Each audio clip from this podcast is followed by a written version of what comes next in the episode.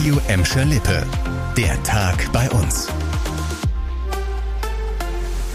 Mit Dirk Hübner, hallo zusammen. Der Kampf gegen Clan-Kriminalität im Ruhrgebiet geht voran. Diese Bilanz sieht die Sicherheitskonferenz Ruhe nach einem Jahr. Bei dem Netzwerk machen auch die Städte Gladbeck und Gelsenkirchen mit. Seit einem Jahr tauschen die Sicherheitsbehörden wie Polizei und Zoll jetzt schon mit den Städten ihre Informationen über kriminelle Großfamilien aus und entwickeln gemeinsam Strategien. Außerdem gibt es ein Präventionsprojekt, das Kindern und Jugendlichen Wege aus dem Clanmilieu aufzeigen soll. Neben Gladbeck und Gelsenkirchen sind noch 13 weitere Kommunen bei der Sicherheitskonferenz dabei, zum Beispiel Essen, Duisburg und Dortmund. Themenwechsel. Die Gladbecker können sich Hoffnung auf weitere Corona-Lockerungen machen. Zum ersten Mal seit Monaten ist der Inzidenzwert im Kreis Recklinghausen unter die Schwelle von 50 gesunken. Laut Robert Koch Institut liegt er heute bei 44,1. Bleibt der Wert jetzt an fünf Werktagen in Folge unter 50, gibt es ab Mitte kommender Woche mehr Freiheiten für die Menschen im Kreis. Dann dürfte zum Beispiel die Innengastronomie in Gladbeck öffnen und es dürften sich wieder zehn Leute aus bis zu drei Haushalten treffen. Auch Bottrop nähert sich dem entscheidenden Wert.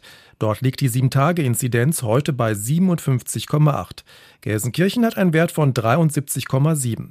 Wegen des langen Pfingstwochenendes könnte es aber auch noch Nachmeldungen geben, die wieder für steigende Zahlen sorgen könnten. Wir bleiben in Gladbeck. Es ist ein echter Schandfleck in der Stadt, das marode Hochhaus an der Schwächerter Straße 38. Der Abriss ist schon länger beschlossene Sache, jetzt geht er in die entscheidende Phase. In Kürze soll das Gebäude Etage für Etage abgebrochen werden, meldet die Stadt. Vanessa Winkel stellt euch den aktuellen Stand vor. Seit 14 Jahren gammelt die Hochhausruine in Renfort Nord vor sich hin. Jetzt wird der Abriss endlich sichtbar. In dieser Woche hat der Investor einem Abbruchunternehmen den Zuschlag erteilt.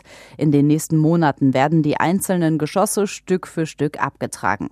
Bis Ende des Jahres soll der ehemalige Schandfleck an der Schwächerter Straße verschwunden sein. Nur der zweigeschossige Anbau bleibt stehen. Das Land fördert den Abriss mit fast 1,7 Millionen Euro. Die Stadt Gladbeck beteiligt sich ebenfalls mit einer siebenstelligen Summe. Auf dem Grundstück soll ein neues Geschäftszentrum für die Rentforter entstehen. Die Mietverträge mit Rewe und Rossmann sind schon fix. Um viel Geld geht es auch auf Schalke. Der Verein hat Details zur neuen Vereinsanleihe bekannt gegeben. Das Wertpapier soll über fünf Jahre laufen mit einem Zinssatz von 5,75 Prozent.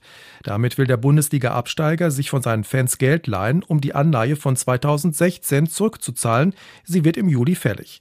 Die neue Anleihe soll laut Verein ein Volumen von bis zu 15,9 Millionen Euro haben. Fans können das Papier voraussichtlich ab dem 13. Juni zeichnen. Schalke gilt finanziell als schwer angeschlagen.